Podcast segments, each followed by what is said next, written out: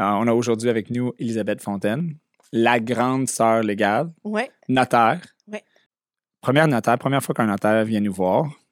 Euh, c'est, euh, ça fait longtemps, on aurait dû peut-être commencer avec un notaire parce que c'est tellement important. le notaire a toujours un devoir de conseil. Hein? C'est ce qu'on oublie aussi. tu sais. Mais ça, f- non, mais ça fait longtemps, moi, je l'ai dit, que quand un vendeur veut mettre en vente, pourquoi le notaire n'est pas déjà impliqué pour lui dire By the way, là, tu vas avoir besoin de faire telle, telle, telle chose? Dans le fond, c'est le notaire qui donne la garantie sur la transaction en partie. là. Comme tu le dis bien, oui, l'acheteur le choisit, mais c'est pas le notaire de l'acheteur, c'est le notaire de la transaction. Mhm. Juste par le fait de bien expliquer le pourquoi, ils se rendent compte que, OK, coudonc, finalement, c'est parce que je suis protégée. Oui. Donc, prévention avant de rencontrer des problèmes. Je pense que si on résume, euh, que ce soit l'immobilier, que ce soit en corpo, que ce soit en testament, euh, mandat Avant de mariage. Euh, avant mariage. mariage. Ah, écoute, et Contrat de bateau, mariage, avant contrat de mariage, ça ma- fait quoi le mariage? Contrat de vie commune. Parle-moi de l'importance.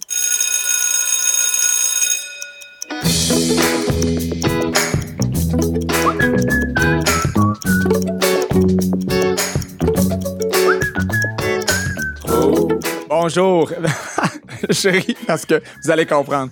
Bon matin, bon après-midi, bonne soirée. On m'a dit tantôt que pourquoi je disais bonsoir à chaque fois. Moi, j'avais l'impression que quand les gens écoutaient ce podcast-là, c'était, c'était, c'était la nuit, mais finalement, on m'a expliqué que les gens peuvent écouter des podcasts n'importe quand. Donc, euh, clairement, un autre moment blond euh, pour moi. Donc, euh, parlant de, de, de choses importantes dans la vie, on a aujourd'hui avec nous Elisabeth Fontaine, la grande sœur légale notaire. Ouais.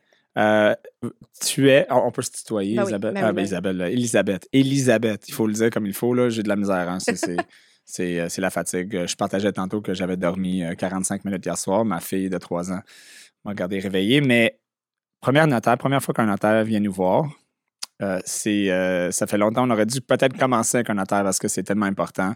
Tout le- le- les, choses qu'un notaire peut faire euh, pour euh, dans la société normalement, mais aussi euh, en général pour les, consommateurs, les gens qui achètent l'immobilier, testament, corpo, avis légal. Écoute, Tout. la liste est très, très longue. Donc, euh, De la écoute, naissance au décès. littéralement, exactement, là, c'est ça. là. Donc, euh, en fait, euh, dès que ton enfant est né, tu devrais lui trouver un notaire immédiatement. c'est, c'est- ça, ça devrait C'est être comme un un nouveau- médecin de famille, tu sais. la Chambre des notaires pourrait commencer un nouveau, euh, un nouveau comme euh, genre de campagne de marketing, le naissance notaire. Faites votre choix. Ouais, ouais. vois? Donc, parle-moi un peu de, de- de ta pratique, ton- un peu le, comment tu es rentré euh, pour devenir notaire. J'imagine tu as étudié beaucoup trop longtemps. Ouais, oui. Euh, et puis, donc, parle-moi un peu de toi, puis euh, la grande sœur légale, ta pratique un peu. Puis après ça, on va rentrer dans le, le gros sujet, le- les gros sujets que les gens vont vouloir vraiment écouter. Là, on a vraiment des anecdotes à, à partager. On a des choses importantes pour tout ce qui est immobilier, corporatif, personnel. Ça, ça va être extrêmement important. Donc, euh, je Ça te sera, laisse. ça sera pas beige. Non, ça sera pas beige. Ça sera pas beige. Non, non. Les anecdotes surtout, là, euh, tantôt, là, et, et. Donc, euh, je, je te laisse euh, nous, nous présenter un peu qui tu es comme personne. Oui, mais dans le fond, mon parcours, il est un peu particulier dans le sens où je me destinais pas à être notaire. Et dans le fond, c'est que la vie m'a amené là, puis je suis bien contente Mm. finalement. Mais moi, je voulais être médecin, je voulais être nutritionniste, des choses secondaires, mais j'avais pas les notes en sciences pour aller faire ça. Puis clairement, c'est une bonne idée de me retrancher des sciences pour aller faire d'autres choses. J'ai fait un premier baccalauréat en relations internationales, droit international, ce qui m'a amené à travailler à l'ONU, à, à des endroits comme ça. Puis Quand moi, même. quand j'ai terminé, ben, c'était la guerre en Irak. Fait que c'était pas une bonne idée pour moi d'aller là. Fait que j'ai décidé d'aller faire le bac en droit Mm. pour aller complémenter parce que le premier bac, ben, tu n'as pas un titre avec ça. Mm. Fait que j'étais allée faire le bac en droit à l'UCAM aussi pour aller faire finalement le barreau. Alors, j'ai fait mon passage au barreau. Et euh, écoute, j'aime dire que je ne fitais pas dans le cadre parce qu'il manquait deux points à la fin, dernier examen. Puis euh, écoute, on Deux m'a points. on m'a clairement dit que j'étais une bonne juriste, je plaidais super bien, mais que j'avais, je répondais pas de la façon qu'il fallait. Fait que je me suis dit, c'est un message de la vie, je vais aller faire d'autres choses. Mm. Et je suis allée faire le droit notarial. Donc, je suis retournée à l'université. Fait que bref, j'ai fini à 27 ans. OK. Avec- Mais c'est quand même cool parce que ça t'a donné. Oui, ça m'a donné. Puis, tu sais, j'ai toujours aimé l'international. J'ai fait des voyages, j'ai étudié en Europe aussi, tout ça. Fait que, tu sais, ça a amené un parcours quand même assez large, puis intéressant, justement, avec le droit des affaires que je Ouais. fais maintenant.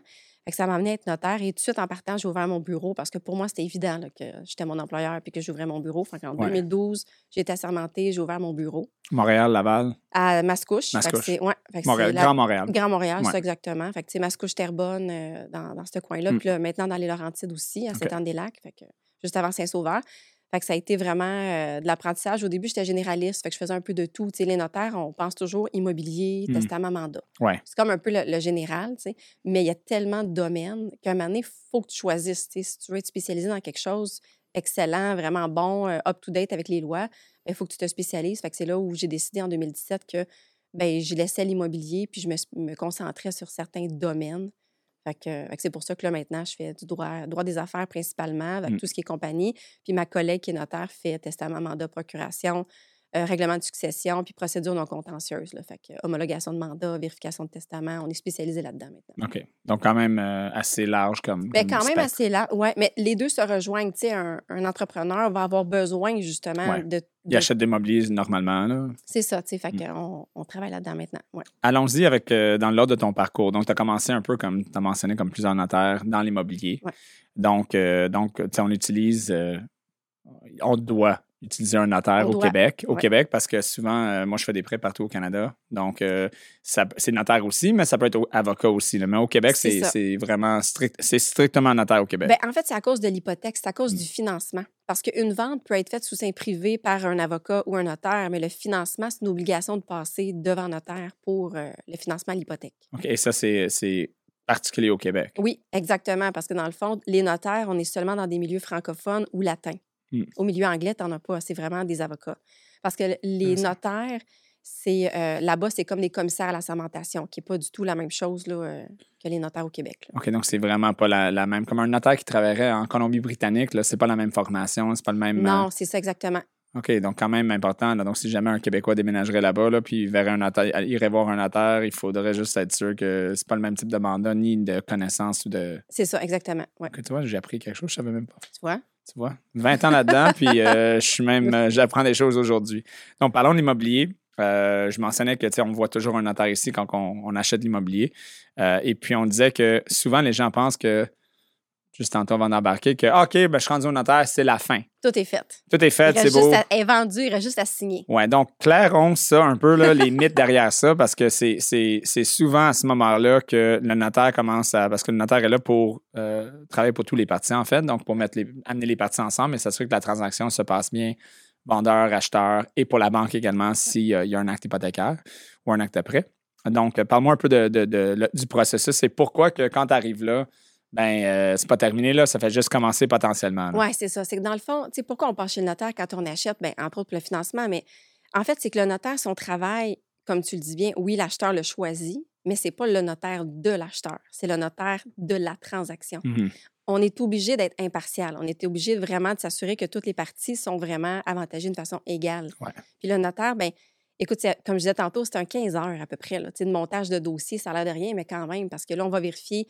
Dans le fond, c'est le notaire qui donne la garantie sur la transaction en partie. là. Mm. On va garantir que le vendeur, c'est le bon propriétaire. Fait qu'on va aller regarder tous les, les- les- les titres antérieurs. Les titres, c'est les transactions sur la propriété. Fait qu'on garantit à l'acheteur que le vendeur, c'est le bon vendeur. Ouais. Puis, tu sais, des fois, il en manque des bouts de terrain ou des fois, ben, il y a un vendeur qui n'est jamais venu signer un acte. Fait que les notaires, on se revérifie les uns les autres de transaction en transaction. Pour être sûr qu'il y a une, il y a une ligne de transaction qui Exact. est clean. S'il y a-t-il une succession où il manque un héritier qui n'est jamais venu signer, c'est à nous de le vérifier parce que ça veut dire que cette personne-là pourrait revenir chercher des droits dans la propriété au nouvel acheteur. Est-ce que le vendeur est marié? Ben, exemple, est-ce qu'il a Mm. vendu puis que l'autre personne n'est pas venue signer puis elle avait, il fallait qu'elle le sache? Ouais. Fait que c'est ça qu'on vient faire. On garantit les titres. Fait qu'on recule 30 ans en arrière et même plus. Là. Mm. Vraiment, là, on retourne dans les anciennes écritures pratiquement là, quand la reine a légué les terres. là. Et Ouais. c'est long. C'est long. Fait qu'on retourne dans... C'est que c'est long à faire. Des fois, ça peut être facile, mais des fois, ça peut nous prendre une journée, tu sais. Est-ce que ça, ça arrive euh, souvent que tu trouves des bébites? Ben, Ou euh, ben, souvent, peut-être pas un sur deux, mais mettons assez souvent par année que tu es comme, oh non, celle-là, il y a un petit problème ici. Ouais, c'est soit que les dimensions de terrain n'étaient pas bonnes, euh, Mm. soit qu'il y a une transaction puis il manquait, il manquait une partie. euh, c'est une compagnie qui a vendu, mais c'est drôle, mais elle était radiée quand elle a vendu la compagnie. Donc, Donc, elle n'avait pas le droit de elle n'avait vendre. pas le droit de vendre. Fait ça arrive là, dans les transactions. Fait qu'on faut corriger. Fait que c'est sûr qu'on commence avec la recherche de titres. Déjà là, s'il y a un pépin, on appelle le client puis on dit ben ça se fera peut-être pas tout de suite la vente finalement, tu sais. Ou comment c'est quoi les options pour le corriger? Ça, c'est un excellent point parce que souvent, les, tout le monde est dans le rush. Les pauvres notaires sont toujours en train de. Ils ont un peu le, fusil sur la tête. Là, OK, mais là, euh, tout est fini. Donc là, on a besoin que tu signes dans deux semaines. Ben, c'est parce qu'on arrive avec une date établie. Fait que là, on reçoit le dossier, puis des fois, on le reçoit, mettons, deux semaines avant la date, mais nous, en deux semaines, euh, on n'attend pas euh, pour rentrer 15 heures d'un coup, tu sais. Combien, non, c'est ça. Combien de temps que ça prend pour faire toutes ces Mm. recherches-là, mettons en moyenne? En moyenne pour un notaire qui le fait bien. Parce qu'on s'entend, on Ouais. veut que ça soit, soit, soit bien ça fait. soit bien fait. Donc, euh, tu sais, les clients qui se plaignent, mais là, le notaire prend tellement de temps, explique que ben, le notaire prend son temps, mais c'est parce que c'est pour te Mais protéger. c'est parce que c'est un investissement. On oublie à quel point c'est un gros investissement. C'est comme si tu, joues ton argent. Là. Hmm. Parce que si quelqu'un vient cogner à la porte puis il dit Moi, j'ai un droit de passage sur ton terrain, tu ne savais pas, là, mais j'ai le droit de me stationner puis de mettre des remorques. Puis Hmm. ça change la valeur du terrain. Puis me promener euh, l'été Oui, pour me rendre au oui. lac là, en passant. euh, Exactement, j'ai un droit de passage, puis tu vas me voir passer souvent. Ou sinon, ça va être, admettons, dans le certificat de localisation, parce que là, on dit qu'on vérifie les titres, mais on vérifie aussi au niveau du certificat de localisation. Fait que le notaire, c'est comme s'il ramasse les documents de tout le monde au dossier, Mm. courtier immobilier, euh, au niveau courtier hypothécaire, euh, donc le financement. On a aussi le certificat de localisation. euh, la ville, on demande les comptes de taxes pour s'assurer qu'il n'y a pas d'arriérage de taxes. Ouais.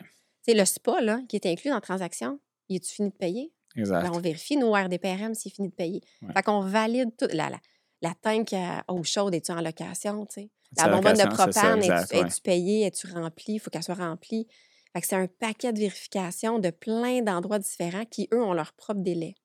C'est ça. Ils ont leur délai pour Ils te leur- répondre, pour Ben vous oui, répondre, c'est ça, exactement. Exactement. Puis juste pour avoir le financement, c'est en deux rendez-vous, on fait l'hypothèque. Il faut que l'hypothèque s'enregistre. C'est le gouvernement qui enregistre l'hypothèque. Ils ont Ouais. eu un bug de système qui fait que. elle s'enregistre pas. foncier, Ouais, exactement. là, c'est exactement. ça. Mais ça, c'est un bon point. le deux- le- les deux rencontres aussi, parce que c'est ben, c'est pas nouveau maintenant, mais il y avait un temps que c'était juste une rencontre, Ouais. ça a été séparé. Ça surprend souvent des gens qui ont acheté, ça fait un bon bout de Oui. temps. Ont dit, Ah, deux rencontres, là, on a fait ça one shot. Mais plus maintenant. Les choses changent. C'est ça, exactement. Ouais. Exactement. Fait que, fait que ces délais-là aussi à respecter. Puis il y a les, les horaires des gens aussi à essayer de concilier parce que là, on a du monde à concilier. Là. C'est quand même impressionnant tout le travail que ça prend, puis les choses que vous allez, vous allez découvrir potentiellement qui pourraient amener un problème.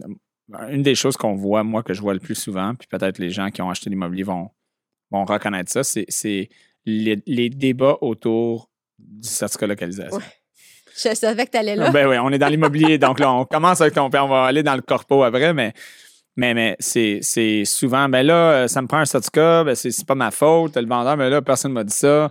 Euh, tu sais, euh, courtier immobilier, moi, ouais, c'est pas ma faute, j'ai pas les connaissances pour pouvoir euh, voir si c'est bon ou pas. OK, puis là, c'est la faute de la banque, c'est la banque qui le demande anyway. Bref, euh, est-ce qu'on peut euh, démystifier ça un peu, l'importance de ce certificat de localisation, quand qui est bon, quand qui est pas bon, oui. comment que les parties devraient s'entraider pour qu'on n'arrive pas au notaire, puis c'est le notaire, ah, c'est le faute du notaire encore. hein? Et qui est fatigante, c'est la seule- c'est qui demande ça. Souvent, on l'entend. T'es la seule notaire qui demande ça. Ah, tout le temps. Je- Ça fait 20 ans que je fais ça. C'est ça. Je n'ai jamais vu un notaire demander quelque chose. C'est- C'est c'est un classique, mon Dieu. Tout le, monde, ça fait, tout le monde fait ça depuis 20 ans. C'est Puis tout le monde n'a jamais vu ça. Non, c'est C'est ça. drôle. Mais le certificat de localisation, il est vraiment important parce qu'il vient nous décrire ce que tu achètes. Hmm. Puis c'est important parce que moi, j'ai déjà eu une transaction à Terrebonne, euh, proche de la rivière des Mille-Îles. Puis, tu sais, on attendait le certificat, puis on l'attendait, puis on s'est dit, écoute, on va vraiment l'attendre. Puis, une chance, parce qu'il y avait une zone d'inondation Hmm. qui montait jusqu'à la moitié de la maison. Ouais. Ça fait que l'assureur. 0,20 ou 0, ou Ouais. 0,100. Oui, oui, tu 100 même pas dans le sang, là, vraiment comme dans le vin. là. On est ça, dans le vin, là, Ça va ça. monter quand tu vas être propriétaire. Là, c'est ça. Le La- vin, là, ça- c'est ça que ça veut dire pour les gens. Là, y a différentes zones inondables. là. Il y a 0,20, 20, 100. Quand tu es dans le 0,20, là, ça veut dire attends-toi de nager euh, dans ta cour en arrière, Ouais. euh, mais pas dans une piscine. Bien, ce que ça fait, c'est que nous, les notaires, quand on reçoit le certificat de localisation, il faut l'envoyer à l'institution financière. Ouais. Elle a encore le droit de refuser de prêter Ouais. à ce moment-là. Et l'assureur a le droit de, de ne pas assurer. Hmm. C'est ce que ça fait, en fait. Absolument. Fait que- puis mon acheteur, ça se peut qu'il ne veut plus acheter. Fait que dans le fond, quand on va chez le notaire, c'est comme notre dernier, dernière option de dire Oups, c'est pas ce que je pensais acheter. Est-ce Hmm. que je veux sortir de la transaction? Ouais. Ou changer le prix? Ou Le banquier a une responsabilité. Nous, euh, comme, comme je ne sais pas tous les courtiers le font, mais les courtiers hypothécaires, nous, qu'est-ce qu'on fait? C'est on sort, euh, on sort- on demande une copie de, de, euh, du certificat de localisation si disponible? Mhm. Si c'est pas fait, puis on voit que la maison est sur, euh, est sur le bord de l'eau, mais il faudrait aviser le client en passant. il faudrait juste vérifier c'est quoi. Là. Donc, euh, tu peux aller chercher des cartes, là, tu Oui. peux aller chercher les, les, les, les bordures, mais ça peut, euh, c'est pas aussi précis que, mettons, le certificat qui, qui met la ligne exactement où est-ce que ça tombe. Puis, tu sais, l'arpenteur, puis pourquoi en demander un en dedans de 10 ans? tu sais, Parce qu'il y en a qui disent, crime, ça fait même pas 10 ans, il est encore bon. Oui, mais Donc, la règle, c'est 10 ans ben, normalement. normalement, c'est un 10 ans. Sauf que le notaire, on a l'obligation d'avoir un certificat le plus à jour possible, démontrant l'état actuel des lieux. Mais l'état actuel des lieux, c'est pas juste physique, c'est par rapport à la réglementation municipale. Ouais. Donc, la seule façon de savoir si récemment la, la- la municipalité vient de changer des règles, c'est d'en refaire faire un le plus récent possible. Non, non, c'est ça. Puis si tu le sais que ça a été changé, même si le certificat a été fait il y a deux ans, pas le choix, il faut faire un autre, le changement de cadastre, euh, Ben, modification de, de peu importe c'est quoi. Tu sais, tu as mis une piscine, tu as mis un spa, tu as mis un cabanon, il est plus bon. Là. Oh non, c'est ça, fini, exactement. là. Ouais. Ouais. Surtout les maisons neuves, mettons, tu as, la construction neuve, puis après ça, le, le client en fait un, année deux, OK, c'est beau. Puis après ça, il rajoute une piscine, après ça, il rajoute un cabanon. Là, il est plus bon, plus C'est bon. pas le même, c'est pas le même photo d'en haut. Il faut faire un autre. Euh, donc, c'est un bon point de cette colocalisation. C'est qui le responsable qui devrait vérifier ça? Avant la transaction? L'affaire qui est drôle là, là-dessus, là, c'est que les notaires sont disponibles avant la transaction. Oui, mais, Ah, c'est incroyable, hein? mais ça, non, mais ça fait longtemps, moi, je le dis que quand un vendeur veut mettre en vente, pourquoi le notaire n'est pas déjà impliqué pour lui dire By the way, là, tu vas avoir besoin de faire telle, telle, telle chose. Vérifie Ouais. ton institution financière si tu as une pénalité en remboursant ton hypothèque Mm. parce que ton prix de vente va changer. Ouais. Fais faire tout de suite ton certificat pour savoir si tu as une irrégularité parce que tu vas le déclarer tout de suite à l'acheteur, puis peut-être qu'il ne va pas te challenger au moment de la vente pour te dire Je veux payer moins 20 000 de moins. Règle les problèmes tout de suite. Exactement. Exact. Demande à ton notaire de vérifier les titres pour être sûr que tu n'as pas de correction à faire. Et là, tu vas dire, moi, j'offre ma maison en vente à X prix Mm. et j'ai tout fait faire les vérifications. Ouais. Je l'ai fait inspecter moi-même. Donc, je sais tout de suite qu'est-ce que j'ai à corriger au lieu d'a- Pré-inspection. au lieu Ouais. d'attendre la, la surprise, tu sais. C'est drôle que les pré-ventes, euh, le, le- le travail avant de mettre la maison en vente est, est souvent, je vais le dire, là, mal fait. Donc, et- et il pourrait, tu sais, que si tu avises un client là, qui pourrait faire, mettons, fais une pré-inspection avec un inspecteur, tu vas sortir toutes les choses potentielles qui vont sortir lors de l'inspection de l'acheteur. Ouais. Donc, ça va faire que tu es au courant. Soit tu décides de la régler ou soit tu te composes un argument pour dire, oui, oui, je ne l'ai pas fait. Puis je t'ai avisé, par contre, quand euh, je t'ai même fourni la pré-inspection, puis je t'ai avisé dans la déclaration du vendeur que c'était ça. Exactement. Parce que les gens, ils n'osent pas en mettre dans la déclaration du vendeur, mais il faut comprendre que plus tu en déclares, moins tu as un recours possible. Exact. Que le but, c'est pas de cacher, là. Ouais. C'est d'en, d'en mettre. l'acheteur avait accès aux, dé- déclarations du vendeur quand il a fait son offre d'achat. Là, dire Ah, ben là, après inspection, euh, j'ai vu ça. Ben, c'est parce que c'était sur mon, déclaration du vendeur, puis je t'avais fourni une pré-inspection. Oui, parce que ce qui est dommage, c'est quand tu arrives chez le notaire, là, l'acheteur, là, probablement qui a vendu sa maison, qui est dans la rue, il n'a pas le choix d'acheter. Puis le Mm. vendeur, lui, a déjà acheté d'autres choses. Tout le monde, tout le monde attend les transactions. Mm. Fait que là, quand tu dis à l'acheteur, qu'est-ce qu'on fait? Il est dans la rue. Mm. Il a comme plus le choix ben, ben d'acheter, tu sais. Absolument. Ça m'est pas arrivé souvent que l'acheteur, il dit, ben moi, j'ai le luxe de dire, j'achète plus, puis euh, je m'en, je m'en retourne chez nous, tu sais. Donc, prévention toujours, un peu comme la santé. Mieux de prévenir que de, de prendre des pilules à la dernière seconde pour, Ouais. pour enlever ta mot Pour tête. patcher, tu sais. Oui, c'est ça. Ouais. Patcher, c'est toujours un problème. Donc, un, un, bon courtier immobilier ainsi qu'un vendeur devrait s'informer, même si ce n'est pas le même notaire, parce que le- c'est l'acheteur souvent qui choisit le notaire, mais tu peux avoir ton propre notaire qui va faire le, le, le pré-travail. là. Exactement. Ouais. De, de toute façon, tu risques de prendre ton notaire après anyway pour ton achat parce que tu risques d'acheter quelque chose d'autre après ta vente. C'est ça. Donc, euh, pourquoi pas bien Ouais. faire? Donc, prévention, c'est bon point. Allons au prix. Ouais. Euh, en immobilier, euh, je sais, là, tu es rendu en corpo, mais on parlait tantôt que souvent, les gens, le commentaire que nous, on va entendre, mais là, une notaire charge donc bien beaucoup d'argent, c'est donc bien cher. Rendu 1800, 1900, 2200 pour un achat Ah oui, même plus que ça, là. ou plus selon le notaire. Euh, donc, euh, explique un peu qu'est-ce qui se trouve dans les frais de notaire, puis le travail impliqué. Ouais. Puis finalement, le notaire, là, il fait combien à la fin de la journée? Mettons que pour un achat, euh, parce que ça dépend quel type de propriété, région, condo, pas condo, euh, recherche de titre et pas, là, Mhm. ça peut varier. Mais euh, mettons un, un notaire qui charge 2000 pour un achat de maison à Blainville ou à Montréal, mettons. Une Ouais. maison bien normale. Parle-moi un peu de toutes les choses que vous devez faire, puis pourquoi, qu'est-ce qu'il y a là-dedans dans, le- dans le 2000 mettons, Ah, je- taxes incluses? Je ris parce que les gens vont être surpris. OK? Je vais vraiment. On va vraiment euh, expliquer les vraies choses. Écoutez là. ça, là. Ouais. Parce qu'il y en a pas mal qui vont dire Oh, finalement, je suis contente. de- Finalement, c'était cheap. Oui, c'est ça. Dans le fond, mettons que c'est 2000, OK, taxine. Je vais Mm. aller avec 2500 parce que c'était le prix que moi j'avais vers la fin, là, fait que c'est facile. Je, je 2500. l'ai en tête. Là. 2500, tout frais compris, taxine. Mm. Mais évidemment, tu enlèves, la taxe de 15 là, parce qu'on est un service taxable. Ouais. Mais après ça, dans ce qui reste, ben, mettons que j'ai inclus la taxe dans les frais, il y a à peu près un 900 de frais dans cette facture-là. Si je mets la TPS-TVQ là-dedans, puis tous les frais du gouvernement. Parce que oui, il y a des frais. Parce que dans le fond, la- les municipalités chargent des fois jusqu'à 120, 130 dollars pour faire sortir, même 170, pour faire sortir un compte de taxes. Parce qu'on est tenu de demander à la municipalité, à la commission scolaire, Pour vérifier donnez-moi un compte de taxes à jour et ça coûte ce prix-là. le centre de service scolaire c'est ça. Fait que là, déjà, il y a un 300 à peu près qui part pour eux. Ouais. Après ça, enregistrer l'hypothèque, ben, c'est encore un 168 à peu près. Puis, tu sais, nous, on est, les prix changent quasiment aux six mois, là, les notaires. Puis on est avisé le, le jour que ça augmente pratiquement. Donc Fait là, est à 300 plus 350 plus taxes. Ouais, Puis après on est ça, juste à l'hypothèque, puis, Ouais, euh, puis les, comptes de taxes. Là, Ouais, la vente, l'acte de vente. ouais, l'enregistrement. la vie d'adresse. Fait que, tu sais, en- la vie d'adresse d'institution financière. Euh, fait que, tu sais, juste ça, là. Puis juste accepter le mandat hypothécaire sur une plateforme coûte, puis ça va monter à 160, euh, 170. Fait que Donc là, tu rien fait, là, 196. puis le dossier rentre, puis la plateforme, Le de la plateforme TELUS. oui, exactement. Puis le notaire, dans le fond, Ouais. c'est que le notaire avance ces frais-là avant même d'être payé. Fait qu'il Mm. avance à peu près un 900 de frais. Donc, du 2500, il y a pratiquement un 900 qui part. Bang. Le reste, ben, c'est pour couvrir son 10, 15 heures, dépendamment de comment va le dossier. C'est rarement en bas de 10, de travail de, du notaire, son adjointe, la réceptionniste. Sais, Fait que c'est- quand même du monde pour le taux horaire. Et là, ben, il n'a pas payé ses, ses frais de base. Là. Mm. Fait qu'il n'a pas payé son loyer coûte combien, euh, les- le- son tableau de l'ordre, les fonds d'assurance, tout ça. Là. C'est un Les bureau. signatures électroniques. Signature- Écoute, à chaque, à chaque fois que le notaire signe un document, que ce soit papier ou pas, ça constitue pour nous un acte, une signature électronique. Ouais. Donc, il y a des frais à chaque fois à ça. Ouais. Fait que c'est pour ça. Fait que, à la fin de la journée, Le chèque. le, le chèque, les virements bancaires, si on fait un virement au client, ça coûte des frais. Ouais.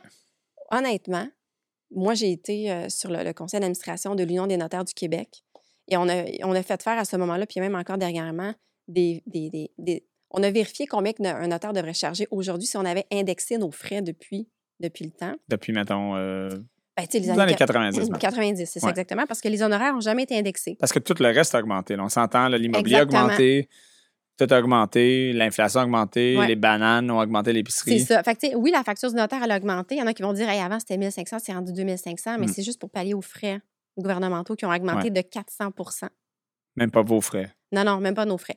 Donc, ce qui reste, normalement, ça devrait coûter 4000 aujourd'hui. Si on avait indexé nos honoraires pour avoir le même salaire, ça devrait coûter 4000 plus le 900 de frais. Ça, c'est la vraie valeur. Un 5000 pièces. Ouais. Mm. Mais partout ailleurs, c'est ça.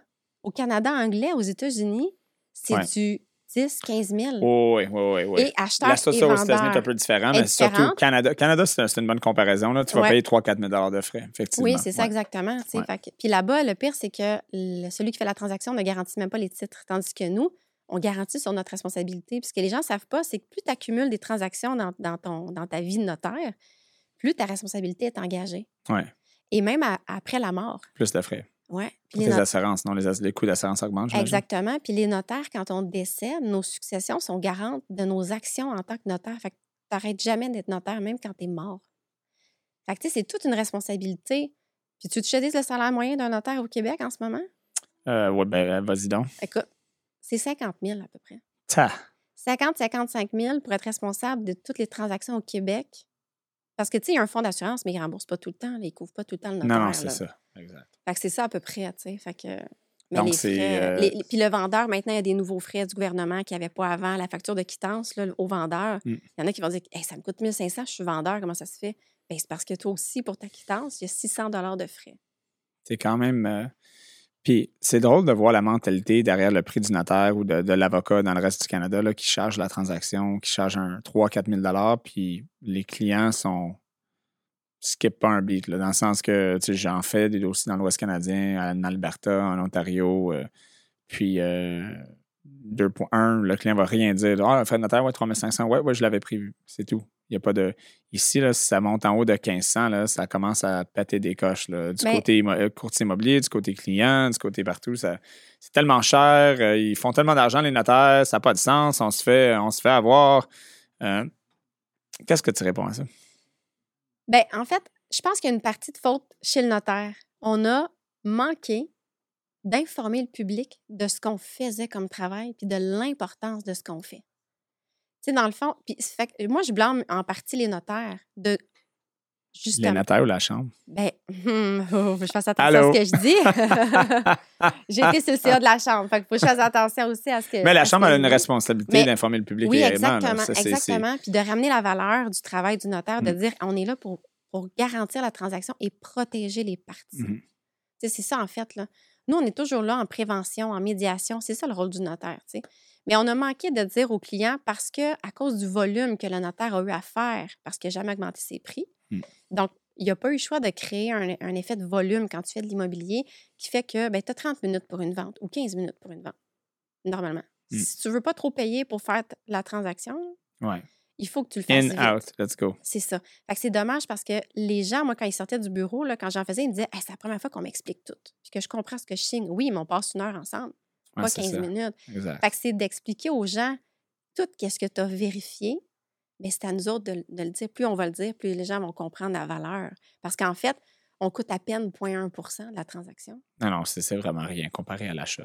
C'est ça. Mais est-ce que tu crois que la Chambre des notaires devrait s'insérer là-dedans puis obliger un mi- minimum prix? Parce qu'on s'entend que le problème, c'est que, en fait, le problème a été un peu créé par les notaires pour les notaires. là, dans le sens que, Exactement. tu sais, il y a des notaires qui sont là, tu sais, le, le prix est déterminé parce qu'il y a quelqu'un qui l'offre, puis là, ça crée un genre de, de course vers le bas.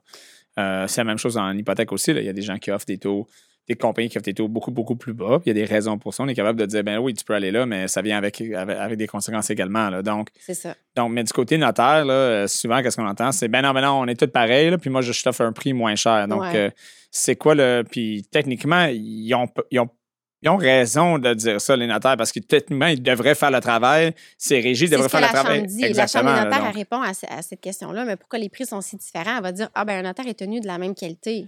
Oui.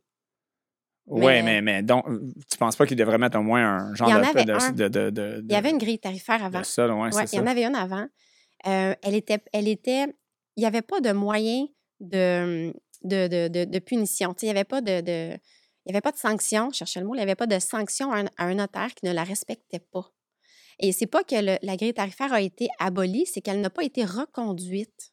Donc, la Chambre a jugé de ne pas, pas nécessaire de reconduire cette charte-là pour mettre au moins un minimum Hmm. et de dire au notaire, ben, vous allez être maintenant libre avec la, la loi sur la concurrence, la libre concurrence. Mais dans un domaine qui est si important, Ben ouais. ça ne fonctionne pas. Ça fonctionne pas, tu sais, puis j'ai pas le droit de dire qu'un notaire qui charge la moitié du prix travaille pas bien. J'ai pas le droit de dire ça. La Chambre me l'interdit. Ah. Mais à, à chaque personne aussi de faire son propre jugement. Je veux dire, tu as des, t'as des prix différents pour, pour des qualités différentes ou du moins pour du temps passé plus ou moins. Tu sais, ça dépend. Moi, j'ai eu un bureau à neuf personnes. J'ai eu un bureau à moi tout seul. Tu as toujours un coût quand même là, Ouais. à, à payer. Tu sais. Ouais. Il faut que tu y arrives à la fin de la journée. C'est un excellent point.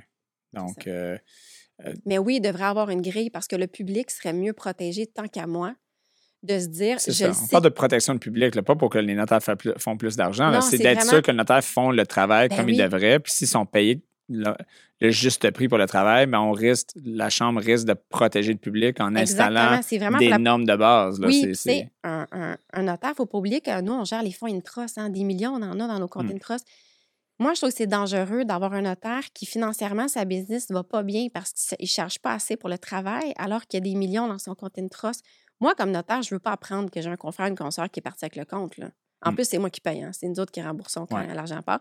Fait que moi, je me dis, la protection du public, là, pour des notaires qui gèrent autant d'argent, on devrait avoir un minimum. Puis oui, de mettre des inspecteurs pour vérifier la qualité à ce moment-là. Mettez-en des ressources pour vérifier qu'on on- on correspond vraiment à la qualité pour le prix. Donc, euh, c'est un vraiment bon point. Euh, autre question. Euh, dans le 2500 qu'on a utilisé comme exemple pour le prix d'un notaire pour un acheteur, ça, ça inclut pas la quittance du vendeur, naturellement. Non. C'est ça. Donc, euh, juste pour rajouter un niveau là, pour les gens qui les écoutent, pour les vendeurs, euh, eh, qu'est-ce que tu dis de la pratique maintenant où est-ce que les notaires baissent le prix de façon mesurable pour l'acheteur, mais augmentent de manière extrême presque le coût de la quittance? Parce qu'on s'entend pour le vendeur, il n'a pas le choix de choisir le notaire, il est pris. Mhm. Donc, ça veut dire que, tu sais, moi, comme notaire, je sais que si j'attire un acheteur avec 1600 mais que je charge 1800 pour ma Non, quittance, tu n'as pas le droit de faire ça. ça, on n'a pas le droit. Non. Ils l'ont régi. On n'a pas le droit. Oui, vraiment, on n'a pas le droit de faire ça. Ils ont mis un cap. Mais ils n'ont pas mis un cap, mais il faut que ce soit proportionnel. Tu sais, normalement, mon acheteur doit payer significativement plus que mon vendeur à cause du travail. à cause du travail. Mon vendeur, c'est pas lui qui paye pour la recherche de titres. Lui, il paye pour sa portion quittance et ajustement des taxes. euh, bon, euh, s'il y a des loyers, c'est- il paye, il paye sa part du Donc, la Chambre met quand même de l'encadrement par rapport Oui. au. Non, mais là, je charge pas trop pour le, le quittance, mais quand tu es de l'autre côté, ben libre concurrence, tu peux charger beaucoup moins. C'est ça. C'est un- Tu trouves pas c'est une contradiction Ben oui, c'est légèrement? une contradiction. Un peu. Oui, oui, oui. Mais c'est- ça se fait, moi, je vois des transactions, euh, des, des centaines, en fait, plus que 1000 transactions par année. Puis, euh, je te dirais que c'est pas quand même pratique courante là, de charger euh, vastement plus cher au niveau de la quittance. OK.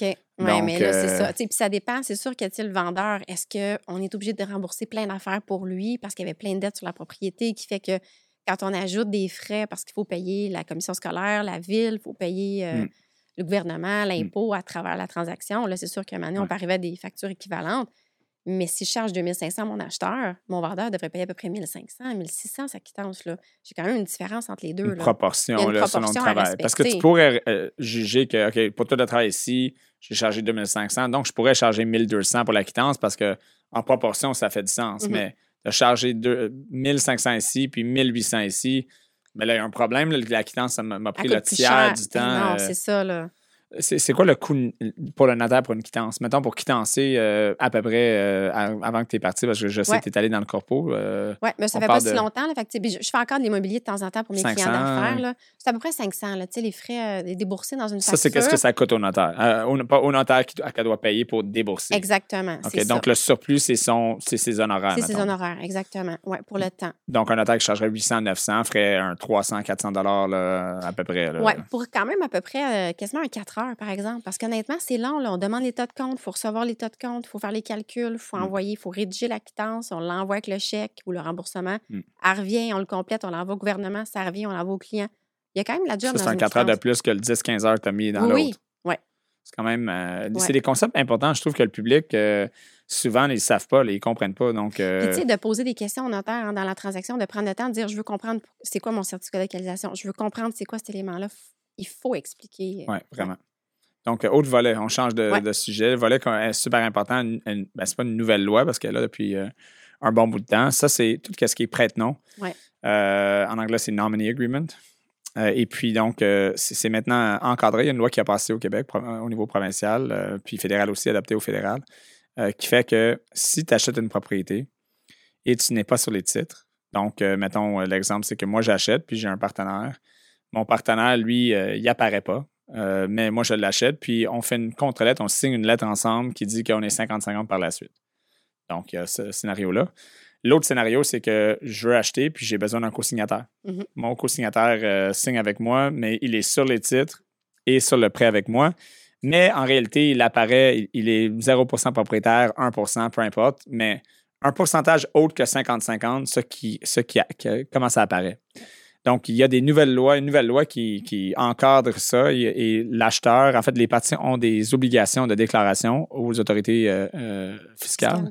Donc, euh, explique un peu c'est quoi. Puis on, on veut rentrer un peu là-dedans parce que pour les gens, c'est très commun en ce moment pour les gens qui ne qualifient pas, qui se mettent un co-signataire. Co-signataire, la banque lui force d'être sur les titres, Ouais. sur, le, sur les titres de propriété, sur le prêt hypothécaire, mais il n'est pas vraiment propriétaire. Saviez-vous que vous devez faire des déclarations obligatoires, sinon il y a des frais, des pénalités? Ben oui, clairement. Puis, tu sais, dans le fond, dans, dans l'exemple, justement, mettons, j'ai quelqu'un qui vient acheter, puis, euh, bon, ben, son enfant passe pas, donc elle va acheter ou il va acheter avec le conjoint. Tu sais, mettons, bon, mettons, belle-maman achète avec le gendre Hmm. pour sa fille qui peut pas passer ou peu importe, là. Donc, mais on comprend qu'elle, elle a déjà une propriété, là. Hmm. Elle a déjà sa résidence principale, elle a même peut-être déjà un chalet, c'est peut-être une troisième propriété pour elle. Quand Elle ne l'habite pas. elle n'habite pas en Hmm. tout, elle ne paiera aucune, aucune dépense de cette propriété-là. Elle ne veut même pas savoir combien coûte le compte de taxes Ouais. ou, l'hydro. Encore pire, c'est un locatif. Mettons, tu sais, il y a un, un actif mix où est-ce que, OK, là, ils vont l'habiter, mais il y a deux logements lo- euh, locatifs aussi. Exactement. Donc là, euh, du gain en capital potentiel. Ouais. On a de l'impôt sur le revenu potentiel. Donc, euh, des dépenses, des dépenses aussi qu'elle, elle n'aura aucune dépense qu'elle voudra déduire là-dedans, com- comparativement, mettons, à sa fille ou son enfant Non. qui aurait dû être sur les titres. Donc, cette situation-là est importante parce que les gens, ce qu'ils ne savent pas, c'est que le jour où ils vont re- ça va être revendu ou quand la personne souvent me dit ben, dans cinq ans au refinancement, je- mon enfant va prendre ma place. Mm. oui, mais c'est, une vente. C'est une disposition du bien. Ouais. Il y aura un calcul. En plus, c'est des personnes liées. Donc, il a n'y a, pas d'exonération euh, Ouais, du gain capital. Ouais. Il y a bien des, des concepts qui s'appliquent là-dedans, mais c'est que cette personne-là, ben, on- on- pour éviter cet impact-là fiscal au retransfert de la propriété, Mm. ben, il faut faire la contre-lettre, il faut la déclarer tout de suite. On a 90 jours à partir de la transaction. Donc, belle-maman achète avec le, le gendre, 90 jours part. Ouais. Je dois déclarer aux autorités fiscales ce- le fait que je, n'ai jamais eu l'intention d'être propriétaire pour que quand ça va être retransféré, il était déjà au courant que j'avais rien à rapport là-dedans. Ouais. C'est Ouais. important, là. Pour le gouvernement du Québec, si les gens se demandent, il y a un formulaire euh, qui est déjà préfait. Euh, en fait, euh, ça s'appelle, c'est comme TP, RIT 97, quelque chose comme ça. là. Moi, je rentre toujours prête-nom, contrat prête-nom, puis Revenu Québec dans Google. Merci Google. Puis ça la- l'amène directement sur la page de Revenu Québec, le PDF à Ouais. remplir. Puis, tu sais, de se faire accompagner par leur comptable ou leur fiscaliste. Ouais. Parce qu'ils vont pouvoir évaluer en même temps l'impact de tout ça, puis s'assurer que c'est bien complété, que c'est envoyé dans les temps, que c'est envoyé au bon endroit, qu'on joint l'acte de vente, qu'on joint, tout ce qu'il faut joindre avec ce, ce formulaire-là. Mais c'est que c'est important parce que quand on passe le délai, là, il y a des- il y a- on peut pas On parle faire de plusieurs milliers de dollars. C'est pas, euh, Juste- 200 pièces là, il fait pas ça encore. là. Non, non, c'est un peu comme quand tu passes ta date pour payer tes TPS TVQ. Quand tu Mm. passes ta date, tu as une pénalité automatiquement qui Ouais. s'applique. Ben là, c'est le même principe, c'est juste que c'est comme beaucoup plus. Donc, les déclarations par rapport à n'importe quoi qui apparaît. En fait, la, la- la règle, c'est s'il y a quelque chose qui apparaît différent, différemment de qu'est-ce qui est déclaré. Donc, euh, s'il y a un propriétaire qui apparaît pas sur les titres, mais il est vraiment propriétaire. S'il y a quelqu'un qui apparaît sur les titres, qui est là, mais qui n'est pas vraiment propriétaire, ou au moins dans un pourcentage autre que qu'est-ce qui apparaît naturellement. Ouais. Si vous êtes deux, c'est 50-50. Donc, si vraiment c'est pas 50-50, ça prend une entente, une contre-lettre, ça prend une déclaration c'est ça. les gens ne pensent pas à ça, puis les frais sont lourds, euh, c'est extrêmement important. Euh, il y a, il y a- souvent, c'est les notaires qui le cachent, là, mais il y a, il y a- Mais le problème, c'est que le notaire qui fait la transaction ne peut pas signer cette contre-lettre-là. Non, c'est ça. Parce qu'il représente l'institution financière qui prête. Puis l'acheteur-vendeur, il ne peut pas dire à l'institution financière Je suis en train de faire de quoi qui est pas Explique vrai. pourquoi, parce que souvent, jamais là, si le notaire ne peut pas faire, qu'est-ce que je fais? Là? C'est, c'est, C'est- euh, Ils font exprès pour aller voir un autre notaire faire d'autres frais. On va entendre ça. il pousse la profession. c'est ça. Ouais. Mais c'est parce que le notaire qui reçoit le mandat de l'institution financière, nous, on a un rapport à compléter qui dit J'ai vraiment fait une transaction qui correspond à vos instructions de financement. Mm. Mais là, je serais en train de dire à l'institution financière Hey, Je te le dis pas, là, mais j'ai fait une lettre à part qui dit que finalement, madame, là, elle n'est pas propriétaire. Ouais. Je, je peux pas, je suis en train de mentir à l'institution financière. Ça. Donc, il faut que ce soit un autre notaire Après la transaction. après la transaction, qui n'est pas du tout dans cette transaction-là, qui va dire ben oui, moi j'ai le droit parce que la personne que je conseille, C'est le client, le client exact. Je, je ne représente pas la banque. Donc, si je représentais la banque également, euh, exactement. Il y, a- il y a des notaires, euh, puis là, il y avait une question quand j'ai fait une présentation à l'APFF, euh, que, OK, mais qu'est-ce qui arrive, c'est que, est-ce que, puis là, c'est, je te lance une question difficile, c'est que, comme notaire, toi, tu complètes la transaction et un mois plus tard, tu fais la contre-lettre dans la même transaction. La position de certains notaires était, ben, c'est une autre transaction. Je ne représente plus la banque. Mon mandat se termine à un certain point. Je trouvais ça euh, Mm, dangereux c'est euh, lors de dangereux. l'inspection euh, de la Chambre. Est-ce qu'il y aurait la même inter- interprétation? Selon toi, euh, je pense que ça serait juste plus safe de dire, écoute, j'en ferai pas. exactement, parce que là, en plus, on a un rapport final à donner à l'institution Mm. financière. Et ce rapport final-là, je dois avoir ma quittance du vendeur pour, la, pour le faire. Et la quittance du vendeur peut prendre du temps, Ouais. plusieurs mois. Ça dépend du registre foncier, mais ça prend du temps. Il y en a qui sont. euh, il y a un lag. C'est ça exactement. Là, Tu sais, il y, a- il y a fut un moment où ça prenait un an quasiment à Mm. à l'avoir. Donc Ouais. là, je viens de dépasser le 90 jours. Je ne rends pas service à mon client. Ouais. Puis je contreviendrai à mon rapport final parce que quand je le signe, je dis que tout est conforme. Mais là, je saurais que je viens de faire une contre-lettre. Je ne pourrais pas la signer. Vraiment. Je trouve que c'est un peu trop dangereux au niveau de l'inspection. C'est pas une bonne idée, tu sais. Puis C'est important que de comprendre qu'il y a beaucoup de parties que le notaire attend. Tu sais, as mentionné les délais du registre foncier. J'ai plein de clients qui appellent. Mais là, le notaire, ça a l'air, il fait pas son travail. J'ai pas reçu la quittance encore. Parce que souvent, c'est pas le notaire. C'est que le notaire l'a déposé, mais ça n'a pas été euh, traité encore par le registre foncier. Là. Euh, les pauvres notaires, je trouve qu'ils se font, euh, se font ramasser, mais c'est, c'est, je sais pas, c'est mon impression. Là. Je trouve qu'ils se font ramasser par le courtier immobilier, ils se font ramasser par euh, l'évaluateur, se font ramasser par le courtier hypothécaire. On est vraiment apprécié. C'est vraiment comme c'est c'est le client est fâché. euh, quand c'est c'est euh, Mais ça m'est arrivé souvent des clients vraiment enragés qui rentrent dans le bureau à la transaction, mais juste par le fait de bien expliquer le pourquoi, ils se rendent compte que, OK, écoute, finalement, c'est parce que je suis protégée. Oui. Mm. Oui, il va y avoir de- un délai dans la transaction, mais tu vas être vraiment protégé après. Ouais. vraiment c'est un euh, excellent point. Donc ça ça wrap notre immobilier. On a pas mal touché à notre immobilier. Donc là on va tomber dans l'autre euh, aspect du- que le notaire fait. là. beaucoup de le mandat d'inaptitude et testament, l'importance. Puis on ne mettra pas trop de temps là-dessus là, parce que la réponse est simple. là, c'est faites-le. Sais, ne pas en avoir devrait être l'exception. Euh, euh, ben, en fait, pourquoi? Ben, c'est sûr que la loi, la loi va s'appliquer si tu n'en as pas, mais Oui. elle va appliquer ça. Mais pourquoi tu n'en as pas? Mais, tu sais. C'est- c'est. En fait, la seconde que tu commences à avoir des actifs. euh, Ouais, enfant ou pas enfant, conjoint, conjointe, pas de conjointe, si tu as des actifs immobiliers, financiers, ça va avec. Là. Ouais, Tu vas exactement. en faire deux dans ta vie, testament à peu près, là, deux ou trois max. Là. C'est quand ça. même pas si pire que ça. Ben. Écoute, l'exception, ça serait comme euh, j'ai aucun actif, j'ai pas d'enfant, j'ai pas de conjointe, j'ai rien. Peut-être pas de testament, Ouais. mais mandat d'inaptitude, Ben, peut-être. ça, ça là, même les jeunes, tu as un accident de vélo. Gars, moi, je te disais l'autre fois, j'ai fait des commotions en, en vélo de montagne. tu sais. Mm. Mais si j'étais revenue avec moins de facultés ou qui, je suis dans un état où je peux plus décider, ben, que j'ai des enfants ou pas, je vais être sur la curatelle publique. là. C'est l'État qui va me gérer. Ouais. C'est des, questions difficiles à explorer, mais tu sais, moi, moi, j'ai beaucoup pensé à ça. On- genre, je, revise ces choses-là à chaque année. Puis, mandat d'inaptitude, mais il faut aussi prendre le temps de parler avec l'autre personne dans laquelle tu te donnes le mandat. là, Oui. comme- et que est-ce que cette personne, tu, tu lui fais confiance? Parce que là, cette personne va prendre des décisions. Est-ce qu'elle sait qu'est-ce que tu veux vraiment? Est-ce qu'elle elle a les mêmes valeurs, etc.? Parce que là, c'est quand même, quand même important. là. Donc, euh, explique, Ouais. rapidement, explique c'est quoi un mandat d'inaptitude pour Ouais. que les gens comprennent. C'est pas, c'est pas tout le monde qui a les mêmes connaissances. Non, puis sur une ligne du temps, là, j'aime bien le représenter sur une ligne du temps. Le testament, tout le monde, on sait, c'est au décès. fait que ça, c'est assez facile. Tu décèdes, c'est le testament. Avant ça, c'est la période d'inaptitude. Bon, on ne se rend pas toutes là, là. on passe pas toutes par l'inaptitude, mais Non. on comprend que c'est avant le décès. Ça, c'est le mandat de protection, maintenant qu'on appelle, mais c'est le mandat d'inaptitude. Donc, ça, c'est le. C'est vraiment pendant la période d'inaptitude. Et avant ça, c'est la procuration générale. Mm. Donc, la procuration générale va être bonne à partir de la signature jusqu'à l'inaptitude ou au décès. Donc, à l'inaptitude, la procuration tombe et j'arrive dans le mandat. Ouais. Et le mandat tombe le jour du décès. Ouais. C'est pas parce que je suis mandataire que je règle la succession, c'est peut-être pas les mêmes personnes. Fait que c'est trois moments différents dans une vie. Ouais. Fait que c'est vraiment euh, différent.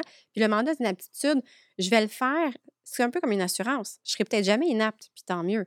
Mais si jamais je le suis, j'ai prévu un document qui va dire la personne qui va gérer. Elle va, dra- elle va rendre un compte rendu annuel à qui? Parce qu'elle va se faire surveiller. Ouais. C'est ça qui est important aussi. Tu sais, elle va se faire euh, vérifier quand même. Puis en même temps, on va lui prévoir qu'est-ce que tu as le droit de vendre ou pas. Hmm. Est-ce que tu peux faire des financements à mon nom? Clarifier les droits. Clarifier les droits, vraiment, les, les, Ouais. les sortir les actifs? Combien? Peux-tu vendre mes immeubles? Si oui, tu sais, as-tu des Exactement. limitations? Euh, Tu Ouais. veux les vendre à quel... euh, Fait que tu as C'est, toute euh, la gestion des biens dans le mandat, puis tu as aussi la gestion des soins. Hmm. Là, c'est la différence de la procuration. La procuration, elle gère juste des biens. Parce qu'une procuration, moi-même, je suis capable de décider, mais c'est juste que je délègue le pouvoir de le faire à une personne Ouais. jusqu'à temps que je lui enlève le pouvoir. Et tu peux contrôler aussi quel pouvoir que tu délègues. Donc, euh, Exactement. c'est vraiment un, un genre de menu là, que tu, oui, tu peux faire ça, non, tu peux pas faire ça. euh, Exactement. ouais. Puis le mandat, ben, c'est que je ne peux plus le vérifier. Donc, je, je vais nommer quelqu'un qui est son vérificateur, puis la personne va gérer les biens et les soins parce qu'il y a une partie aussi en fin de vie. Ouais. Qui qui va me débrancher? Est-ce que je veux être débranché? Est-ce que je veux de l'acharnement ou pas dans les soins? Est-ce que je veux être hébergé dans un endroit X? C'est quand même des gros choix, mais c'est important. des questions tough, mais Si j'ai pas de mandat, j'ai pas nommé personne, l'État va choisir ou elle va me dire, ben, elle va dire à la famille, faites un conseil à trois personnes plus deux remplaçants. Hmm. Et c'est là que le bordel pogne des fois. oui, exact. Parce que là, c'est pas la personne que tu voulais nécessairement qui va être dans ce comité-là, là, ce conseil-là. Et l'important aussi de, de le réviser au moment opportun ou quand tu trouves tu juges que c'est c'est important parce que ton, ton jugement, ton, tes décisions de mandat d'inaptitude quand tu as 25 ans versus quand tu as 85, tu pourrais décider autre chose à 85 ans. Tu sais, tu sais quoi. Laissez-moi partir. Euh, Donnez-moi plus de doses De- que je m'en oh, aille. Exactement. Il y a moins de versus, euh, tu sais, comme s'il y a une décision médicale qui doit être prise, là, comme non, réanime ou pas, là, mais c'est parce que là, à 25 ans, peut-être ton, ton jugement va être différent qu'à 85. tu sais, non, euh, Exactement. ma vie était super belle. là, Puis c'est le choix, là, mais au moins que c'est- pas nécessairement le même. euh, C'est les pas mêmes les décisions. mêmes. C'est encore là, tu vas en faire quoi? Peut-être deux dans ta vie, un des mandats, là. Mm. Au début, tu nommes des parents parce que tu es jeune puis tu n'as peut-être pas quelqu'un dans ta vie de stable. Puis après ça, quand tu as quelqu'un que tu veux nommer, prioriser sur tes parents, ben, ou tes frères et sœurs, ben là, tu vas, le- tu vas le modifier. Mais tu sais, tous ces documents-là se modifient. Puis ça, c'est Exact. important aussi. Ouais. Des fois, il y a trop de changements, il faut les refaire. Mais des fois, on fait juste modifier. Quand la base est bien faite, est complète, on vient le modifier. Dans les gros changements de vie, c'est des changements, ben, c'est le temps de réviser ces documents-là. Exactement. C'est ben, c'est toujours bon de les réviser si tu juges que c'est important, mais comme mettons, si t'es quelqu'un comme mon père, qui s'est, mettons, séparé quatre fois, euh, ça serait bon une petite révision Une petite à révision. chaque euh, séparation là, pour être euh, Oui, sûr qu'il n'y a pas de, de, de faut pas que tu rappelles discussion, euh, quelqu'un. euh, Ouais, c'est ça. Ah, j'ai le mandat. euh, Lui, il m'a fait ça. On blague, là, mais mettons, tu voudrais t'assurer que tu as, la bonne personne euh, à la bonne place. Exactement. Donc, euh, ça, c'est puis l'autre, c'était le testament, mais le testament, c'est tes actifs. euh, c'est, euh, juste euh, qui va gérer ça à ton décès. Exactement. Donc, d'être sûr que tout est, tout est bien planifié pour tes enfants, de spécifier qui a envoyé quoi et comment. Donc, euh, c'est quand même important. Là. On pense, on veut jamais penser à ça. On pense qu'on va tout vivre jusqu'à 150 ans, mais la réalité est, est Pour l'instant, en tout cas, il y a une fin, tu sais, encore. On passe Ouais. tout là. là. Pour l'instant. Pour l'instant. Le AI, il nous a pas chippé. Là. Elon Musk, qui va sortir avec l'affaire, qu'on va être, on va vivre On va être euh, éternel. avec sur l'Internet. Ma conscience va vivre là, mais avant qu'on arrive là, euh, ça va prendre un peu de temps, je pense. Oui, puis tu sais, honnêtement, c'est une question aussi de simplifier Mm. pour ceux qui restent. Tu sais, parce que nous, on le fait, mais on ne sera plus là, on s'entend, là, mais c'est pour ceux qui vont rester, une rapidité d'exécution, de règlement de succession, d'aller chercher la liquidité plus vite que si tu n'en avais pas de testament. Ouais. Puis c'est, plus avantageux tu sais, au niveau des droits, parce que, exemple, je décède, j'ai des enfants mineurs, j'ai une propriété, ils deviennent propriétaires. Là, Mm. Là, c'est quelque chose, parce que tu as des mineurs propriétaires d'un bien qui vaut plus qu'un certain montant, donc mettons 47 000, 37 000 selon la loi, là, ou 47, ils l'ont ajouté récemment. C- ça veut dire que ça me prend un conseil de tutelle qui, eux, vont gérer la maison avec le conjoint qui reste. Si je veux refinancer, je peux pas. Écoute, c'est quelque chose. là. Ouais. C'est des milliers de dollars. Là. Donc, pensez-y bien. Ouais. Donc, ça vaut la peine d'explorer ça. Tombons dans le corpo. Donc là, on a fait de l'immobilier, on a fait les choses importantes à à planifier. On, a- on réalise que le travail du notaire est important, puis les notaires devraient être payés à juste prix, et qu'à la naissance, un notaire, c'est un bon conseil. C'est un bon conseil. Dès, dès que possible, ayez un notaire familial pour pouvoir vous aider. euh, Médecin de famille, notaire de famille, voilà, c'est ça. Conseiller financier, Exactement. courtier hypothécaire. c'est ça. Tous tes experts Exactement. que tu as besoin qui vont te faire sauver de l'argent au, au final. C'est ça, ou ta exact. santé. comme sauver de l'argent, c'est sauver de l'argent en- dans des, dans des choses qui sont hyper spécifiques.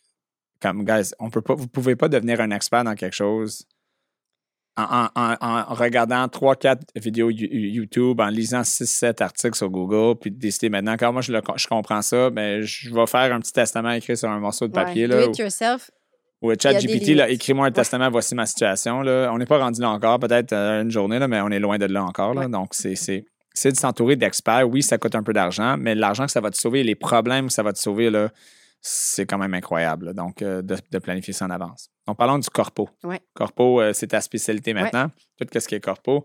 On parlait tantôt de les gens qui, euh, encore une fois, qui veulent sauver de l'argent, qui veulent ouvrir leur compagnie, puis là, ils vont faire ça euh, www.ouvre-ta-compagnie-bien-vite.com. Ouais. Euh, explique c- pourquoi tu, euh, ben, l'ouverture de compagnie, le- le- comment ça fonctionne, puis la différence entre, mettons, l'ouvrir juste tout seul, puis les problèmes que tu pourrais rencontrer versus consulter un notaire, euh, un professionnel pour bien le faire correctement la première Ouais. fois. Mais écoute, c'est tout un, un- Le notaire a toujours un devoir de conseil. Hein? C'est ce qu'on oublie aussi. tu sais. Fait un client qui vient pour une compagnie, je suis tenue de bien le conseiller puis de faire un espèce de tour d'horizon, justement, de c'est quoi ton projet d'entreprise, ça va l'impliquer quoi?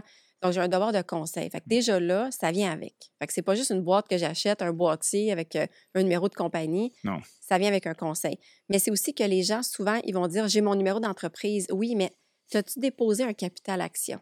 T'as-tu déposé Un quoi? un capital action? Tu sais, c'est ça, la description des actions. Dans... Ah, ben non. Ouais, mais t'es pas, t'es même pas actionnaire. Tu as une compagnie, tu as un numéro, mais il n'y a rien dedans. Il y a un contenu à une entreprise. Puis quand on ne l'a pas, puis que la personne veut faire des investissements, ben ça va le bloquer à l'institution financière. Mm. Et là, corriger ça, c'est des frais beaucoup plus, plus élevés que si on l'avait fait dès le départ. Parce que Mm. là, c'est comme s'il faut que tu corriges un gâteau qui est cuit. Là. C'est dur à mettre peu. du sucre Ou dedans. même que tu as déjà du icing dessus, il faut que tu l'enlèves, il faut que tu le laves. hein. Ouais, c'est ça, tu sais. J'aime bien les images, là, mais c'est vraiment ça, tu sais, je dirais. Fait que c'est sûr que tout le contenu... Donc, souvent, on va dire aux gens, bon, ben, as-tu vraiment besoin d'une Inc? Ou c'est un autre format d'entreprise que Mm. tu aurais besoin? T'es-tu rendu à la Inc tout de suite ou pas tout de suite pour X raisons? Ouais. As-tu des partenaires? Donc, on explique aux gens les types d'entreprises que tu peux prendre parce que c'est pas juste travail autonome puis une Inc, là. Il y a Ouais. d'autres choses Puis j'ai des partenaires. OK, mais c'est quoi leur rôle? Ah, c'est même c'est pas le même type d'action. Exactement. Type d'action, c'est quoi un type d'action? Ben, Euh, c'est ça, tu t'as pas les euh, mêmes droits, là. C'est comme un type de propriété dans l'entreprise, mais t'as pas tous les Mm. mêmes droits là-dedans. là. Ouais, votante, non votante. Tu sais, as-tu droit aux dividendes en priorité sur l'autre? Euh, toi, Ouais. as-tu juste investi de l'argent, mais tu n'as pas, t'as pas rapport dans les décisions? Ouais. Euh, Surtout en partenariat, y a-tu un chacun ou pas? Qu'est-ce qui arrive si toutes les situations? Là, Ben, tu devrais tout ça. avoir ça. convention d'actionnaire. tu quand on crée une entreprise, non seulement on va chercher le numéro, mais on va chercher les numéros de taxes, les numéros d'employeurs, euh, tu vas te faire des, des payes. euh, Tu sais, c'est vraiment tout le, le contenu qu'on fait, les règlements internes, la convention d'actionnaire. Fait qu'il y a vraiment du travail à faire quand même pour dire on la part bien. Mm. Et après ça, elle va être même revendable facilement. Ouais. Parce que là, on va dire à la personne, On pensait toute la structure. oui, c'est ça, départ. exactement. Puis Ouais. souvent, je rencontre les gens, puis il y a une question de faire une opérante, une gestion. euh, Il y a comme un travail à faire avec les fiscalistes, Mm. peut-être, en planification. De dire, on, on achète, mais on va fusionner après parce que j'achète une clinique qui est déjà existante. Tu sais, Puis il y a une différence entre acheter des actions ou acheter un actif d'entreprise. Ouais. Dans les, même dans les transactions commerciales, tu sais, quand je disais le notaire devrait être au début, mais là, c'est le même principe. là. Moi, Ouais. quelqu'un, quand il y a un projet, je veux qu'il vienne me voir au début parce que je vais flaguer toutes les, Rendu à la fin, là, c'est parce que qu'est-ce que t'achètes? Non, c'est pas ça que tu veux acheter. Ça. tu achètes l'historique de la société ou tu veux juste acheter euh, l'équipement? là? Il y a une différence entre les deux. Oui, vraiment. Donc, euh, souvent, les gens sont comme, mais je vois qui pour une. Comme il y a le notaire, il y a l'avocat, je peux Ouais. l'ouvrir moi-même, il y a le fiscaliste, il y a le CPA. Tout le monde me dit qu'ils sont capables. J'utilise qui? Euh, c'est quoi la différence? Euh, Peux-tu me mettre Ouais. un peu de lumière là-dessus? Ça, c'est un bon point parce que le comptable ou le fiscaliste, sa job, c'est vraiment les chiffres. Planification fiscale, c'est vraiment les chiffres. Ils ne peuvent pas faire de l'incorporation. Mm. C'est un droit qui est réservé. C'est une pratique réservée aux juristes qui est notaire ou avocat. OK. Donc, c'est un domaine réservé. Alors, nous, on va faire la création juridique. Mais moi, jamais j'irai créer une entreprise si mon client n'a pas un comptable ou un fiscaliste. Pour lui, un peu faire l'infrastructure Ben oui, ou parce euh, faire le plan, mettons, l'architecte.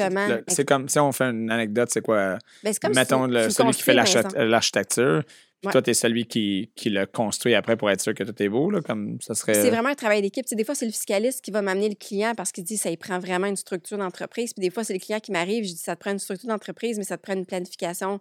Organigramme, là, sur comment organiser tout ça. Exactement. tu sais. Fait que c'est vraiment un travail d'équipe. là. Moi, un client qui vient chez nous qui n'a pas un fiscaliste ou un comptable, ça m'inquiète. Ah ouais, OK. Parce que déjà, je sais que ces chiffres ne seront pas sous contrôle. Dans tous les cas, parce qu'on s'entend un fiscaliste, là, souvent, les, les gens sont comme, écoute, c'est vraiment cher. Là. Comme moi, j'ai un fiscaliste, je, trouve que c'est la meilleure profession au monde, là, comme d'a- c'est- d'avoir des conseils. Là, euh, Ben oui. Au moins un comptable, pas une tenue de livre, là. Comptable. Hmm. CPA, là. Ouais. Parce que cette personne-là a des connaissances spécifiques et va lui donner des trucs et astuces pour bien gérer son entreprise. Parce que, tu sais, avoir une business, là, ben, c'est pas juste que de gérer de l'encaisse puis des ventes là, en ligne. C'est vraiment de dire, ça va être quoi ta planification? Un an, deux ans, trois ans? C'est où tu vas aller avec ça? Vraiment. C'est important, là. Donc, euh, donc fiscaliste euh, ou CPA. Ouais.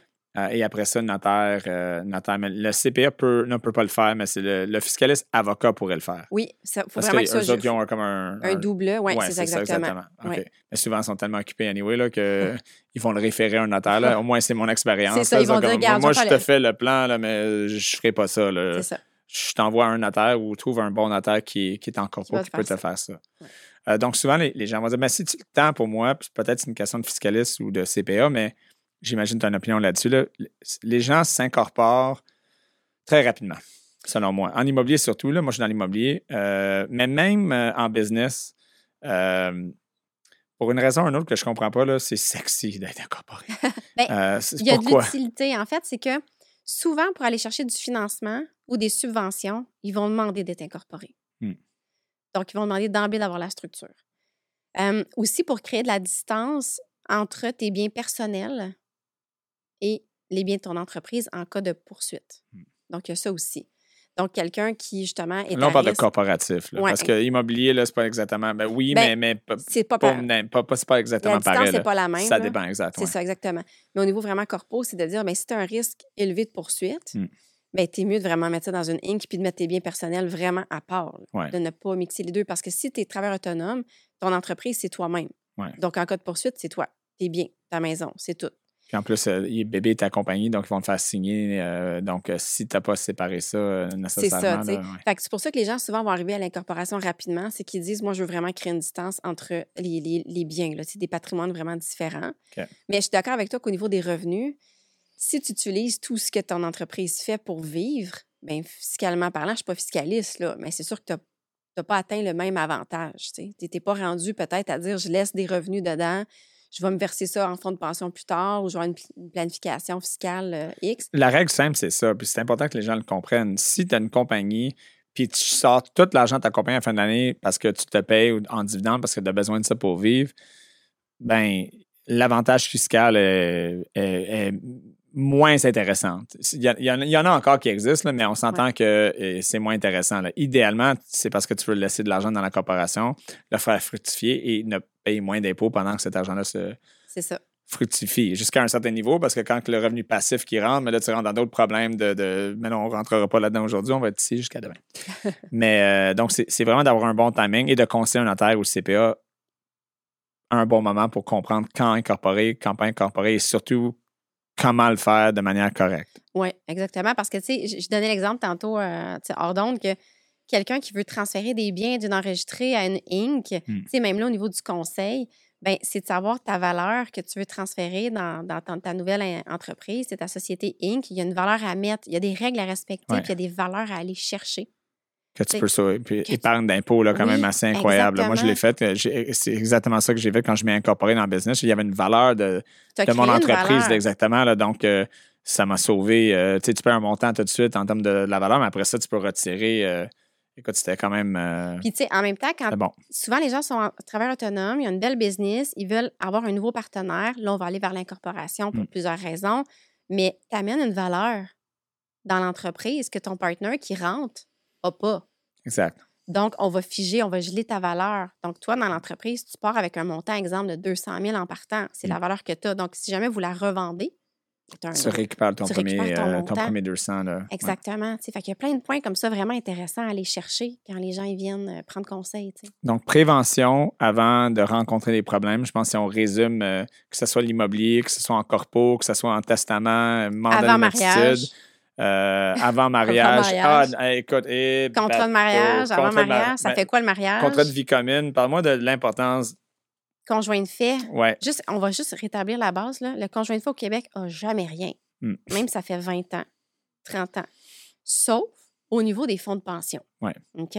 Puis au niveau du roulement de REER, qui peut avoir des fois des avantages, là, mais si tu n'es pas marié, ça va faire 20 ans, la maison, tu n'as aucun droit si tu n'es pas copropriétaire. Exact. Elle ne va pas au conjoint de fait. Point. Oubliez ça. That's it. Ça n'a pas passé. Terminé. Ça a été discuté, ça n'a pas fonctionné.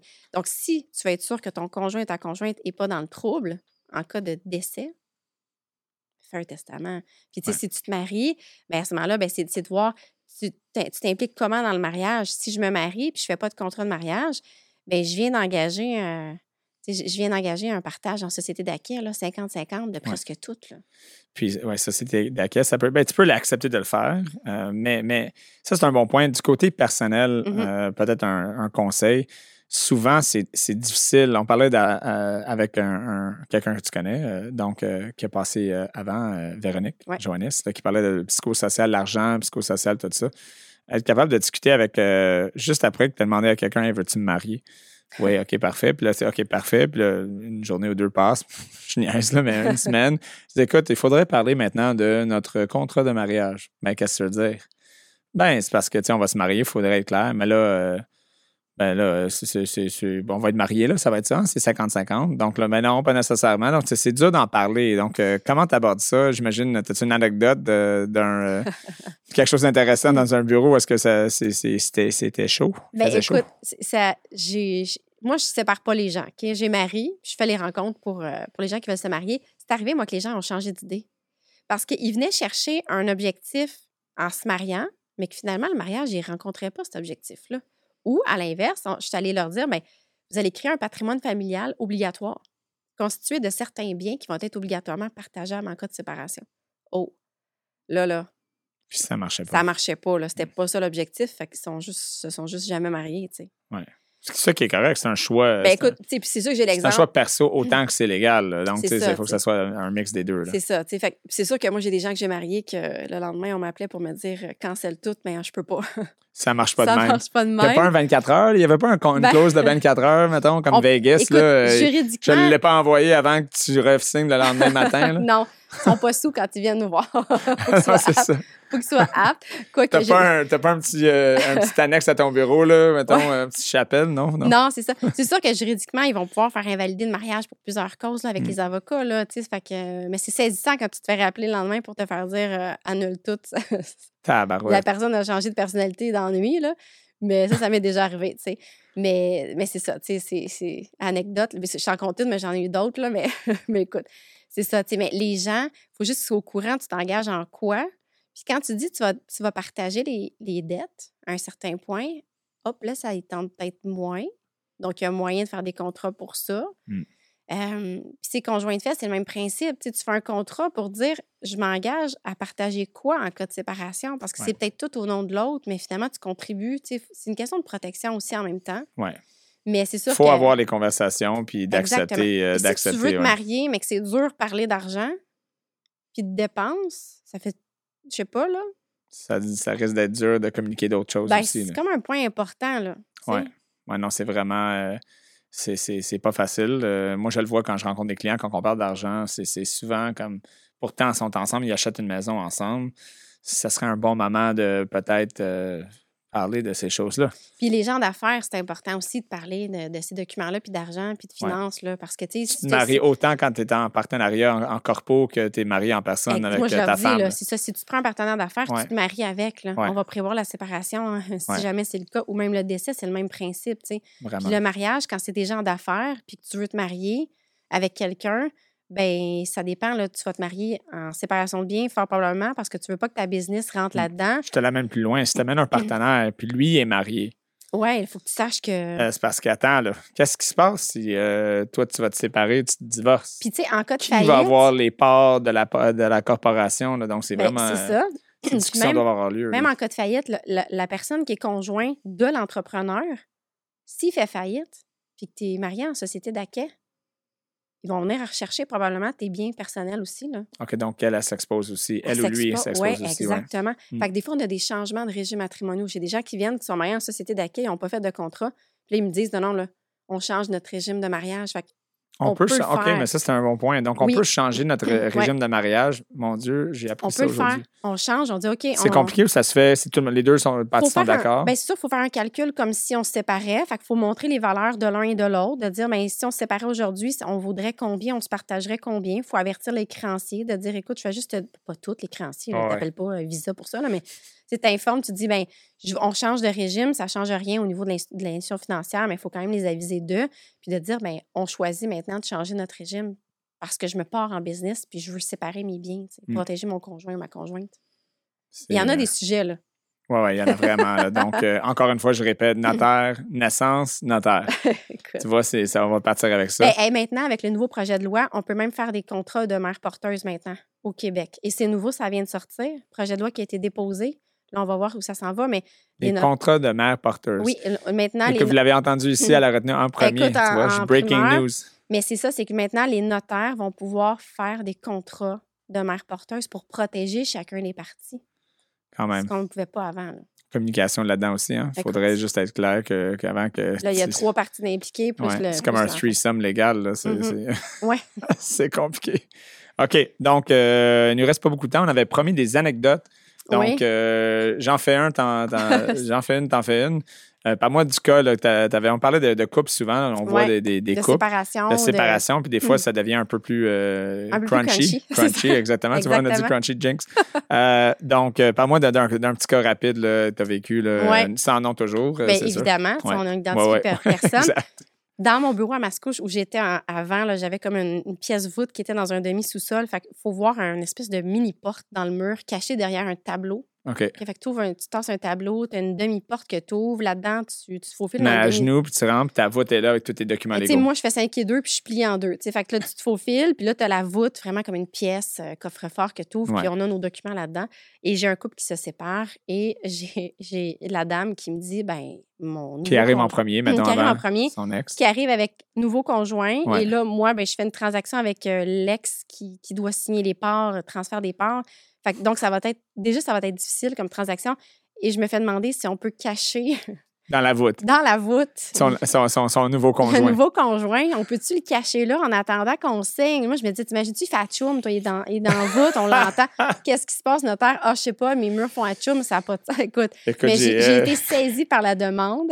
mais écoute, ça a été non. là. Finalement, non, c'est ça. Non, Il y a- un Tim Hortons qui est pas loin. Euh, Gâte-toi un bon petit Écoute, café, je euh, t'en dis deux une autre- crèmes, merci. Je t'en dis une autre vite vite qui me vient. Nous, les notaires, on doit lire l'acte hein, aux gens, puis on doit dire leur état civil. J'ai déjà appris une conjointe qui était la troisième épouse, elle ne le savait pas. Hmm. Ça a gelé ma transaction, je te le confirme. Ouais, des choses qu'il faudrait dire avant que tu arrives Je le chez le dis plus de la même façon maintenant. Je le dis plus devant tout le monde dans la transaction. On, on vérifie préalablement. Juste un petit courriel avant en passant. euh, ça, c'est le cas. Est-ce que c'est correct? C'est correct. Puis je vais faire le mien. mon anecdote, c'était ben, encore cas de séparation encore une fois. Puis ça, c'est un point important que quand tu achètes une propriété ensemble, si tu désires te séparer après que tu as signé un offre d'achat et toutes les conditions sont remplies, ben tu es quand même contractuellement obligé d'acheter la propriété. Donc, c'était le cas. il y avait un couple ensemble et puis un des deux a trompé sa conjointe ou le conjoint. On ne va pas dire gars ou fille. Et puis donc, monsieur, monsieur ou madame ne voulait pas acheter mais euh, se sont fait dire que tu étais obligé. Donc, ils sont arrivés pour signer l'hypothèque, euh, l'engagement hypothécaire. Et puis, euh, monsieur, ou madame, il ne faut pas le dire, est rentré dans le bureau, puis il avait décidé que il allait boire une bonne bouteille de vin avec une baguette ce soir-là. Donc, il buvait. La, bouteille était déjà ouverte quand il est arrivé. Il buvait directement de sa bouteille de vin dans le bureau. Puis il, prenait du pain en même temps. Là, c'était très, c'était très. Il équilibrait l'alcool. Oui, oui, écoute, ça l'absorbait, c'est ça. Puis il voulait vraiment que je mange son pain. il me disait Prends un petit pain, Ryan. Ah ouais, il est bon, le petit pain. Je signe pas avant que tu manges ton petit pain. Puis, euh, bref, euh, j'ai quand même pris un petit morceau de pain. Donc, euh, je voulais juste me sortir de la salle. Finalement, après 10 minutes, euh, c'était, euh, c'était ça. Donc, Avant que l'alcool rentre trop, c'est fou. faut ouais, mais moi, j'ai pas pris de l'alcool, mais, mais, j'ai pris un, point, un, pain qui était tout amoché parce qu'il l'avait déchiré. Là, donc, je suis sûr que c'était pas nécessairement clean. mais bon, c'était, c'était un moment assez drôle. Je trouvais pas ça drôle à ce moment-là, mais aujourd'hui, on peut après, Mais oui, par après, c'est drôle. Donc voilà, quand, à notre retraite, on pourra euh, euh, se mettre ensemble et écrire des mémoires, mémoires euh, des transactions immobilières bizarres. Elisabeth Fontaine, la grande sœur légale. Donc, pour les gens qui veulent te suivre sur les réseaux sociaux. Exactement. vraiment incroyable. Je pense qu'on a touché beaucoup de points, des points importants. Merci d'avoir passé à la retenue. J'espère que tu repasseras une autre fois avec nous. Merci de l'invitation. Vraiment, c'est apprécié. Ça fait plaisir. Merci. Merci d'avoir été avec nous pour cette retenue. Je vous invite à nous suivre sur YouTube, TikTok, Instagram et les principales plateformes de podcast, Spotify, Apple Podcast et Google Podcast. Commentez, likez et partagez la retenue, puisqu'il n'est jamais trop tard pour apprendre. Mon nom est Ryan Lahaye et je vous dis à la prochaine retenue.